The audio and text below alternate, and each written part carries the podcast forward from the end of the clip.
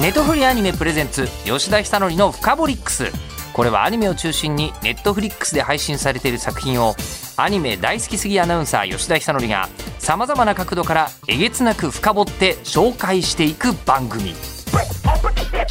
吉田久典深掘り吉田久典の深掘りックス。深掘りックス。深掘りックス。ネトフリアニメプレゼンツ吉田久典の深掘りックス。ネットフリアニメプレゼンツ吉田久典のフカボリックス。5月16日から全世界独占配信された「ヴァンパイア・イン・ザ・ガーデン」からアニメーションプロデューサーの宍戸翔陽さんと制作デスクの川村龍馬さんです。アニメーションプロデューサーさせていただいております。宍戸と申します。よろしくお願いいたします、お願いします。ヴァンパイア・イン・ザ・ガーデンで制作デスクを担当させていただきました。川村龍馬と申します。よろしくお願いします。お願いします。もうこれねもう漢字で書くと宍戸さんが完全の間に扉の章で章が飛ぶってやつで陽が太平洋の陽でしょ？そうっす。ええ、これあれですよね次の日劇ミュージカルに進出する2.5方みたいなものそうなんですよ。名前がだいぶちょっと特殊な漢字使ってるんであれですけど、えこれあの、ウィットスタジオさんは、はい。あのプロデューサーはプロデューサーネームつけるみたいな文化は別にない。キ 文化特にないです。あの芸名とかそういう感じのやつではないです。ャラより映えてますよね。お名前川村さんは、えっと、山水の方の川の川村さんでで龍馬さんがこれもまたそうなんですよ山山に龍龍とは読めるけど。龍しのぐって感じの右側とかですよね、えーで磨くと書いて龍馬さん、えーあの川村さんも芸名とかじゃない。芸名ではないですね。ないんですよね。画数が多くて、そええの数学とか算数のテストとかに自分が名前書いてる間に画数20画の人とかだとこう終わっちゃうわけですよ。なんでこうすぐテストに入れないっていうそれを抱えながら生きてきましたね。そんなこと気にしてんの？まあでもその分こうなんかタイトルバックにこう名前とか出るじゃないですか テロップで。そうなんですよ。出た時にかっこよくていいですよね。結構圧力があるんですよね。羨ましい吉田久典全然映えない。めちゃくちゃ羨ましい思ってでこの感じから想像する、えっと、2.5次元俳優みたいな人が来るかというと見た感じはごく普通の会社員の方が2人。いわゆるこうネクタイとか締めないタイプのデスクワークの人が2人いらっしゃってる感じがはいまさに。すごいですよね。そうですよね。あのジャケット着てこうかってね最初にちょっとご相談して、はい。い、やここは顔見えないから大丈夫っしょみた全然大丈夫いつも通りでって。いつも通りできちゃいました。でいつも通りでって言いつつただあまり過敏な格好をしてると周りの人に何か言われるからで微妙にあの地味に紺黒チョイスしがちみたいな。ちょっとだけ意識した格好みたいな感じです。ね、感じのお二人ですが、はい。まあ裏方の方ですよね。はい。ね。そうですね。ただ世の中の人って多分アニメーションプロデューサーって何やるかっていまいちピンときてないでしょうし、はい。制作デスクって言われると多分よりピンとこないと思うんですけど、はい。まずは会社から行きましょはい、うウィットスタジオ、はい。あのもう世界でも一番有名なアニメスタジオの一つに今なりました。はい。でどんな会社かと言いますとウィットスタジオは日本を代表するアニメーション制作会社のプロダクション IG のメンバーが中心になって2012年に設立されたアニメーション制作スタジオで現在もですねプロダクション IG の関連会社なんですがでウィットスタジオの名前が一躍世界に鳴り響いたのは2013年のテレビアニメ「進撃の巨人」そして初の、ね、元請け制作が世界的な大ヒットになりまして以降劇場アニメ「春死者の帝国」をはじめとして、まあ、これ牧原監督の、ね、作品ですねそれぞれ。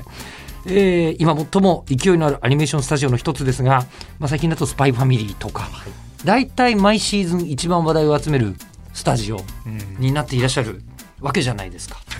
はい、結果そうなっていただいたの本当ありがたい限りですね最近だともう NHK の朝の連ドラとかでアニメーターさんたちとか取り上げられたりする時代じゃないですかもう。そうですねだよね。だからまあすごい数の絵を描く人たちが、当然ですけど屋外で描いてたらもういろんなもの飛んじゃったりして大変だからええずーっと長い時間かけてこう同じところでアニメーターさんが絵描いてるのは想像できると思うんですよ。はいアニメーション好きな方は。でもプロデューサーさんとか制作デスクっていう方が何やってんのかがうん。まずなかなか難しいと思うんですけど宍戸さんこれ聞かれたらどう答えます？そうですね。アニメーションプロデューサー何やってるか。まあなんかそのアニメーションプロデューサーって逆に言うとアニメーションに携わることだったら何でもやれる権限を持ってるうん。人だとは思うんですけどまあ大枠はやっぱりその企画の立ち上げからその座組どういう作品でどういう人数間でどういう予算でどういうのを作るのかみたいなその最も一番最初のものを立ち上げから作っていくスタッフのみんなと作っていく、まあ、今回で言うと、まあ、キャラ監督がいらっしゃって、まあ、キャラ監督のやりたいシナリオがあってそれに対して、まあ、その予算がどれぐらいだからどこに力を入れるかだとか、まあ、どういうスタッフさんで作り上げていくのかどういう期間で作り上げていくのかっていうのをちょっと一番最初の方からこの練り上げていく。でその後現場に落としていってまあ、それこそ川村君とかと一緒にその後現場で作り上げていくみたいな感じの、まあ、大枠でいうとそういう役職なのかなとは思ったりしてます。あれですよねプロ野球でいうとフロントみたいな感じですよね。はい、あの すみません僕プロ野球詳しくない。あそうなんだ。あの監督とかあのあわかります？わかりますわかります。それこそプロ野球にも監督いますけど、はい、監督ではないじゃないですか。あそうですそうです。でも監督が誰かを決めるのはフロントじゃないですか。ああそうかそうかみたいな感じだし、で今年はなるべくこう。投手を補強しようとか決めたりするのも、そうですそうですそうです。フロントじゃないですか。まさにそうです。ね。監督の要望はもちろんあるにせよみたいな。そうですそうです。そんな感じですよね。まさにその通りです。そのフロントみたいな役職ですね本当に、ね、表では監督とか選手がやっぱり頑張ってるんですけど、まあそこに対してお金どうするかとか、そういう現実的なところを詰める仕事だと思っていただければいいのかなと。はい、もうとりあえず向こうからなんかね、すげえ選手も大谷を取ってこいって言われても、大谷取れないっすみたいな話とかになったりするポジションですね。そういう話ずっとしてました。そして川村さん、制作デスクはどういうお仕事って説明します？それで言うと、まあ、宍戸さんが座組いわゆる監督を誰にしてキャラクターデザイン誰にして予算動向でっていうのでこう枠組みを作ってその後現場に作品としてスタートした時にようやく制作デスクとして仕事がま、舞い込んでくるという形でしてじゃあ具体的に何をするのかというとその揃えていただいたスタッフを駆使してよりどう現場がこう質を保ちながら潤滑に回っていくのかっていうのを調整しながら向き合っていく役職になります。まあ野球で言うと はいボールボーイとかみたいなもんかな。ボールボーイ。いや、どこだろうどこだろうな。スコア、スコアつけてる人とか。あ、スコアつけてる。そうかもしれないです。相手というか、向き合う人がいて、その人がどういうものを求めていてどういう癖があってっていうのをやってこちらからこう 提示するというか。栄養管理士の方がトレーナーさんみたいな近いかもしれないですね。あ、まあ、確かに。マネージャーとかそういう、トレーナーとかトレーナーとかそういう感じに近いかもしれない、ね、マネージャーはねいろんなあのこうマネージャーっていうと野球だとマネージャーをあ監督と言ったりするしないみたいなのもありますけど まだ監督がなんかちょっとこうあの、えー、右肘の調子が悪いんだよって言ったら、はい、ちょっとじゃあちょっと右肘見せてくださいああこうですねみたいなことを言うと。そうですね、アニメ好きでアニメに関わる仕事がしたいと思ってる人は結構いると思うんですよ、だけどアニメーターになりたい監督になりたい。これ分かるじゃないですか、声優さんになりたいと、はい、プロデューサーになりたいっていう人ってどうやってなるんですか？あでそれで言うと、僕がクリエイターになるっていう将来はあのアニメ業界に入った時からやっぱり考えていなくてむしろなんかそのまあ野球もそうだと思うんですけど野球の多分フロントのやりたい方とかって多分そうだと思うんですけど自分のチームを作れることに対しての楽しみを例えばこのシーンはこのアニメーターさんに頼んだら他のカット頼むよりより良い動きあのかっこいいアクションをやってくれるとかこの監督に頼んだらきっとこんなすごい作品作ってくれるだろうっていうその自分の理想のチームを作って、まあ、そのチームを動かすことができる。って考えるとやっぱりすごい楽しい仕事だなって僕は思っていてそれでちょっとプロデューサーやりたいなみたいな感じがところはありますね。野球つくですね。あ、野球つく、そうそうそうそう、サつくとか野球つくに近いです。作ろう。そうですそうです。サクセスモードやりましょうみたいな感じはいはいはい。パワープロでサクセスモードやりたいねっていう人は多分すごい楽しめる。えで、あの宍戸さんは初めからもうそれを目指してウィットスタジオさんに新卒で就職されたんですか？あ、いえ、僕は全然あの最初は。かなり軽い気持ちでそれこそグロス会社って言われる、まあ、下請けの会社って言えばいいんですかね、作画さん何人かいて元請けのウィットスタジオさんからこの仕事あるんですけど作画手伝いませんかって言って手伝うちっちゃいスタジオだったんですけど、うん、まあちょっと前、えっと、ウィットスタジオにいたプロデューサーの方からちょっとうち来ないかっていう話になってそこから移動して、うん、まあ早8年みたいな感じですかね。うん、えっと、じゃあ学生時代は美大にいたとかそういうあことでも全然なく。ことでも全然なく。何なさってたんですか？僕専門学校だったので、はいはいあのしかも全然関係ないあのプログラミングの学校だったので。めっちゃ関係ないですね。めちゃめちゃ関係ない。めっちゃ関係ないんで、あれですけど、でそこから小さめのその制作会社に入られてあそうです。そこからいろんな一般職やった後で、まあ、あの東京出てきてええ。そうですそうです。え一般職やってたんですか？あ一般職やってたんですけどなんか若いのにこんな楽な仕事やってていいのかなって思って。それは 若い時。地元にいた時あそう地元うんでなんかそれこそ楽だなってちょっと思ってしまって、んまあ、それでちょっと東京の方にもっと大変な仕事をって思って、アニメーションとテレビ局の AP すごい大変だって聞いたので、うん。あの確かに。両方応募して先にアニメーション受かったんでアニメ業界に入ったっていう感じです。すいません。あの聞き方で言えば向上心ですけどあの M 体質ってことですね ド M です。ド M ド M じゃないシロさんはド M です。今のプロフィール聞いたら完全にアニメはめちゃくちゃ好きだったりするんですか？アニメも好きだったのでもちろんアニメもある程度一通り見ててまあアニメかテレビかもちろんテレビも好きだったので、どっちか受かったらいいなって思って応募して先に受かった方に来たっていう感じでした。ちょっとすいません。それがそのがクソみたいな動機制で作会社だったんですね。そうですそう全然こうあの絵描いたりとかあそういうことはもうなかったわけですよね。あそうですそうです。とにかくできる人たちをその僕らがスケジュール面でこの支援したりなんかいろいろお金集めてなんかしたりっていうのがすごい楽しくて 楽しくてって言い方もあるんですけど。はい、あでも映画描けなくてもアニメ業界に関わるルートの一つってことですよね。あそうですね。そうでですそうです。まさに。小山さんもあのそのアニメーション制作に携わりたかったけども、絵描くのはさすがに自分には無理みたいな感じだったんですか？あそれで言うと就活は日本放送も受けました。え？実は。実は。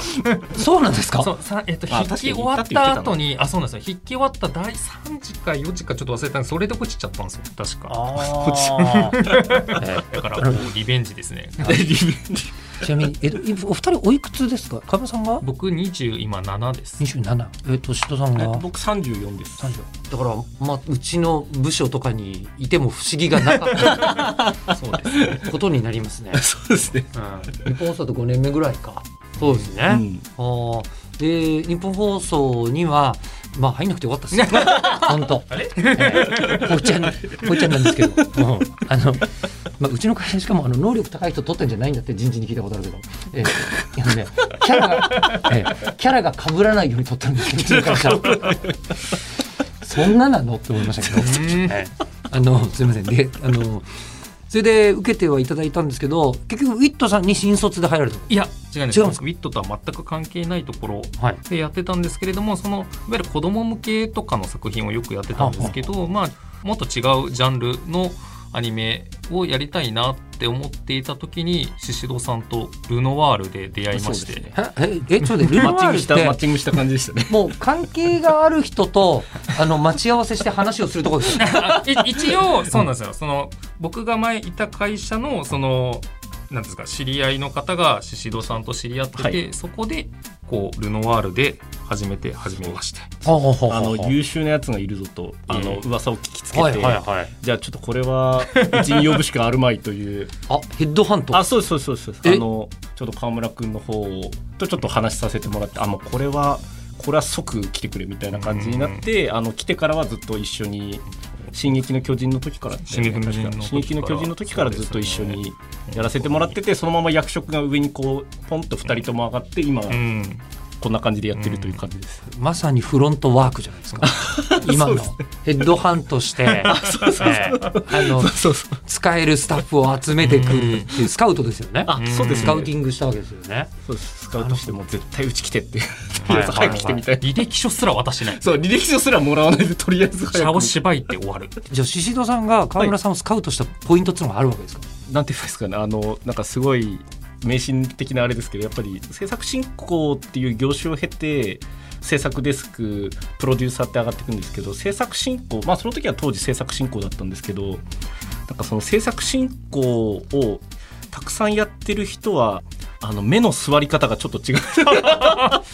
ちょっと。そうそうそう。大人びてましたかね。こいつこいつはできるみたいな。あまああと話で聞いてたのもあるんですけどもちろん同僚の元いた子がその、川村君のいる会社に行って、まあ、その現場で見てきて川村君って子は普通に仕事できる子だしっていう話だったのでじゃあもうこれは即って言って即取って自己承諾で和田さんにとりあえず川村君って人取りましたみたいな感じで。で、えーやっとメンバーとして揃い、そして、えっ、と、宍戸さんが何年目ですか？えっと、僕はウィットスタジオが8年目ですかね。1年目。はい、で、えー川村さん僕はが、まあ5年目ですね。はい、この間の、あの、こう、牧原監督のお話によると、7年ぐらい前から作ってたっていう話なんで、ああそうですね川村さんよりも、あの、ね。前からあった、ウィットスタジオにあったあった企画っていうことに、そうですね。僕がウィットに入社してそ本当1年目の時に次に牧原監督のタイトルが動いてるっていう噂だけ聞いてた状態ですね本当に。でそれをまさか僕がやることになるとは思わなかったって感じですけど。ああ、それがヴァンパイア・イン・ザ・ガーデン。そうそれがバンパイアそれが今のバンパイア・イン・ザ・ガーデンにつながるという。か長いけどこれぐらいないと伝わらないと思う。んですプロデューサーとデスクがお話になるということはすいません。はい。はい。ということで「ヴァンパイア・イン・ザ・ガーデン」はですね、はい。この世界では人類はヴァンパイアとの戦争に敗れ地球上にほとんどの居住区を失っていた生き残った人々は小さな都市に光の壁を築いて身を守りながら生存権の再拡大を望んでいた。抑圧された暮らしの中敵であるヴァンパイアとの共存を望む主人公その名はモモ彼女が運命的な出会いをしたのはかつて人間を愛し戦場から姿を消したヴァンパイアの女王フィーネ。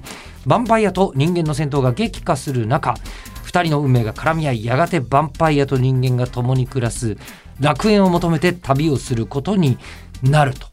はい、い、いう作品だったんですけど、牧原監督にも直接、はい。申し上げましたがまあ牧原監督の背景に関するこだわりがすごい。すごうん。すごいんですすごいねです。めちゃくちゃ綺麗で多分シリーズ全部見るともうヨーロッパ2週間の旅みたいのをしてきた感じだと思うんですよ。はい。まさにまさに。で監督スノーモービルに乗って旅をしたっていう話を はい。この間聞いたんですけど、はいただそういうのって監督がはい。一人で行っちゃうもんじゃないんですよ、そうそうですね。その時は当時は僕と牧原監督と助監督の田中さんという方の3人でなんか弾丸旅行みたいな感じですごいロケハンに。ロケハンにそうですね。行かせてもらいましたね。でなんかすごいなんか寝台列車とか乗りながら、あのええ。すし詰めの中で。えそんな移動だったんですか？あそうですそうです。ロシアのモスクワぐらいに最初到着してそこでまあモスクワの街並み探索してでそこから寝台列車に乗ってペトロザボーツクっていうところの都市からスノーモービルでキジ島まで移動して でまたそこからあのサンクトペテルブルクみたいな感じで移動してあの一通り街並みとか文化的なところを見てよしこれでアニメが作れるって言って帰ってきた時代でした正直あのあの旅旅行というかロケハンやばかったからそうでしょ？いやとんでもない。だって寝台列車スズメで寝かされてスノーモービルで移動してって もう地獄ですよ結ほ構ぼ何かから逃げてる人ですよね。そうそうもうね。それだってしかもまたロシア語って日本人ほとんどわかんない。もうかけらもわからなかった。で英語なんて誰もわかんないじゃないですか。そうですね。じ日本の方は。い。みたいな感じでやんなきゃいけないですよね。あそうですそうです。英語も喋れないんで、まえ。えあなんで通訳の人現地で用意するんですけど一緒についてきてくれないんでその移動した先々で、うん。あただキジ島ってあのスノーモービルで行ったって場所あのあまりにもそのロシアの中でもどちらかというとあのへ僻地寄りって言えばいいんですかね。なんでそもそも日本語喋れる人が全くいなくてロシア語を英語に翻訳してくれる人しかいなくてあの牧原さんが通訳してくれましたね。牧原さん英語がもうペラペラなんですペラペラなんですよ。なので、なぜか監督が あのプロデューサーに。ロシアの人が喋った言葉を、ええ。ロシア人の人が英語に直してくれて、監督が僕らに翻訳するっていうんでよくわかんないことやってもらってました。はい、えーでじゃあもうマイナス何十度で。マイナス何十度の中。それこそ日本だったらほう稚内まで行きますかみたいなイメージですよねあそうできっとね。すそうです。まあだけど行った回ありましたね。そのアニメの劇中でもちょっとあのサウナに入るシーンあるんですけど、ああそこのシーンまさにあの牧原さんと僕とええ。助監督の田中さんで一緒に入ったサウナ参考にしてあそうなんですか？あそうそう。そうそうそうそうそうそう。僕も初めて知りました。あれ普通にホームステイみたいなところで行って、そこの外にある屋外サウナみたいな感じで、えしかもあの今さらっと言いましたけどホテルとかじゃなくてあホームステイ。ホテルというよりもなんか民家にちょっと泊まらせてもらえるみたいな。本当にいあの人住んでますかね？みたいなところなんですよ。日本昔話みたいな話になってきたね。もしもし旅のものですが止めていただけませんか。みたいな。まあ一応予約はしてたんですけど、まあただそういうところででも外にサウナあって、はいお風呂ないんでサウナあってそこでとりあえずまあお湯じゃ効かないでしょ逆に。あそうそうそうねお湯凍っちゃいそうですもんね。そうなんですよね。話聞いてると。だからやたらサウナシーン出てくるんですよ。ねであの監督はその時にこう、はいあの風景が綺麗ではい。みたいな話が多くてはいはい。辛さは感じなかったみたいな芸術家だなみたいな感じだったんですけど、はい。プロデューサーそんな過酷なロケハンにははい。どういう気持ちでついてきたんですか、いやいやあの牧原監督と助監督の田中さんがいかに有効に時間を使えるかの下調べをしたり、うん。あの若干ガイド的なものだとか、それそれはあのウィットスタジオさんに、はい。えー就職した時ははい。想像してました、あ想像してなかったですね。アニメーションプロデにューサーの仕事として。さすがにちょっとロシア行ってスノーモービルで泉の上を駆け巡るっていうことはそれはやっぱり求めてた辛いことってこういうことだぜみたいなふうに思われたんですか？あだけどそれはちょっと思いました。思った？それはちょっと思いました。これぐらい過酷だったこういうのです求めていたのはっていうそうですね。あのこれぐらい過酷な旅だったりこれぐらい過酷なものを想像してたぜみたいなところは確かにありますね、どんと来いと。あそうそうそう、それはもう本当和田さん中竹さんありがとうみたいな感じでしたけど。人によっては、あの切れてもうここまででっていうふうにおっしゃってもおかしくないことではあったんですけどでもそれぐらいの、まあ、激しいロケハンをやったからこそあそうですね。今回のバンパイア・イン・ザ・ガーデンのそのバックボーンだったりはかなりなんか掘り下げられたんじゃないかなと思ってます。辛い体験が作品のために還元されてるからもうプロデューサーとしてはももうそうです。妙利につき。もうもう妙利につきますね本当に。あれが映像になった時に牧原さんありがとうって言いたくなりました。あちゃんと使ってくださってるみたいな。うさあ一方その頃川村さんは、一方その頃。ね。えっと「進撃の巨人」を頑張って作っていたわけです作 作画兵団たちと一緒に。はいはいはい。壁を、はい、書い壁を書いていたり書いていたり壊すところを書いたりしてるわけですね。ねですね。えっと岡村さんはどうやって「ヴァンパイア・イン・ザ・ガーデン」に参加されたんですか？あちょうどその進撃をやりながら次こういう作品がありますよっていうのをまあ宍戸さんの方からお話を伺っていましてでそこであの本格的に俺が進撃が終わったら次向き合うのは吸血鬼。っていうこう、頭にずっとなって 巨人を倒した後に吸血鬼に向かっていったという形。でそこで初めてその最終的に「ヴァンパイア・イン・ザ・ガーデン」っていう作品がどういうものなのかっていうのに向き合い始めたっていう形ですね。じゃあ向き合ってもう宍戸さんはもうこんな過酷なロケハンとかいろいろ え川村さんはどんな作業を「ヴァンパイア・イン・ザ・ガーデン」に対してされたんです。かまずはじめにキャラクターデザインを担当された西尾哲也さんという方、はい。かの有名なはい。ナルトのキャラクターデザインの方なので、僕はパトレイバーの人ですけどね。個人的には個人的には。2ですね。はい。そうなんです。よその西尾さんのキャラクターがまずはすごくいいのでで、はい。根強いファンがかなりいらっしゃるので、はい。この、はい。根強いファン。根強いファン。はい。まさに。その根強いファンをがいるのでその西尾さんに修正されたい。西尾さんの仕事やりたいっていう方がやはりたくさんいらっしゃるんですよね。修正されたはい。い、いや。あーあのアニメーターの方の向上心はそういう形で出るんですね。もうメタメタにされたい。ボッコボコにされたい。あのスーパーアニメーターに赤線いっぱい引かれたいと。赤線されたい。もう黄色の紙いっぱい入れられたいみたいな、はいはいはいはいはい。まあ、そういう方が必ずたくさんいるその方たちの原石を見つける仕事から始まりました。あなるほど。まさにプロテスト受けに来た人たちを。もう片っ端から見てこいつはいいスライダー投げるなみたいなのをチェックしていくわけですね。そうです。あなんでぜひ「ヴァンパイア・イン・ザ・ガーデン」の作品に入っていただけませんか。あの劇場でしか現れなかった西尾哲也がシリーズで参加あですよ。といううんこう話をしてこうその仲間たちを集める作業をまあ千尋さんも一緒にっていう形でやったという形大ですね。体大体ここら辺は一緒の業務が多くなりがちですね。それもうわざわざ一個の作品を作るために企業を一から立ち上げるようなもんですよねもうね。そうですね。ね。一個のチーム作るっていうのはもう一個の企業としてうん。動くみたいな感じに近いかもしれないですね。一からあの新入社員じゃないですけどフリーの人たち集めてみたいな一つのチーム作ってじゃあこのチームでこういう作品を一緒にやっていきましょう。何年間？みたいな感じで作り上げてっていう感じになるうん。なりますね。まあねアニメ5人で作れって言われたらできないですもんね。無理ですね。本当に、ね。100人規模はやっぱ最低でも必要になってきますもんね。まさに作画兵団になるわけですよね。あ。そうですそうです。まさに。あでそれでまずその大選抜を組み組み。で選抜して選抜して。で、えー制作がスタートあするわけですね。そうですね。はい。スタートしてえでまあ現場が入っていった中でやっぱりオリジナル作品って基盤がどうしてもないのでいくらこう監督キャラクターデザインの中でシミュレーションしていてもどうしても微妙な違いが出てくるのでそこのこう微調整を、まあ、宍戸さん自分含めて一緒にじゃあここがこう良くなかったからどうすればいいんだろうねっていうのをこう監督とか、まあ、それこそ助監督だった田中さん西尾さん含めて毎週定例してましたもんね。まあそうだねこうどうやったら円滑にいくのかみたいな。相談ですよねやっぱりうんあの、円滑に行く作品って基本的に今まで遭遇したことがなくてそのクオリティラインがそれぞれ違うんですよやっぱり。その、レシピがあるわけじゃないもんね。そうなんですよ、ね。だから私はここが気になる。私はここが気になるって全員気になるポイントがあるんですけどそこのクオリティラインを統括しないとみんなそれぞれの方向を頑張っちゃうんですよ。アクション頑張りたいって人だったり絵きれいにしたい人だったりっていうのでバラバラだと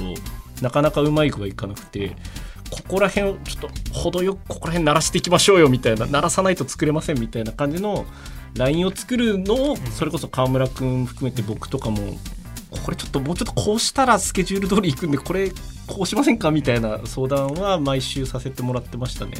あの言語化できますかそれ？えっと、西尾さんは非常に口の色にこだわるんですよ。口の色？そのどういうことかというとアニメーションやってない人はちょっと分かりづらいかもしれないですけど、はい。白地と下色というか口をパ開いてるッと開け時た時に、に白で塗ってるかなるほど。まあ下の色になってるかっていうのが、まあはい映像になった時はいはいどうしても印象値が違うんですよね、確かに。うん。このこの微妙な違いが全然印象値が違うくて、えそれに西尾さん非常にその頭の中でこうシミュレーションしてる部分があってそこの違いをこうみんなに伝えたりとか修正で書くっていうのが大変だったかもしれないですね。口の中の色そうですね。結果どうなったんですか？あ西尾さんは歯ですね。白地に従う感じですね。白地色。白まあ、白ですね口がこう丸で開いてたとしたら、白色で塗るか下の色で塗るかで下っていうのはベロの。ベロの色はいで塗るかはがい大体基本的にアニメーションだとこう主流といいますかはい。形なんですけどその色でまあ西尾さんは歯白はい。でやるっていうのがこう西尾さんの中のポリシーであってはい。こう昔からこう西尾さんがこだわっているところではい。それをこう下色にしてしまう人たちに仕上げさんとかにお伝えすると色を塗る方とかにお伝えするということとかがこう定着する前にちょっと時間かかっちゃいましたねどうしてもまあでもそれで言われると吸血鬼ものなわけじゃないですか。はいうんえー確かに吸血鬼は口から血を吸うわけでで血の描写多いですよねヴァンパイア映画はね多いですね。多いですよねそう考えるとそこも計算とかで入ってたんじゃないかって気がしますね。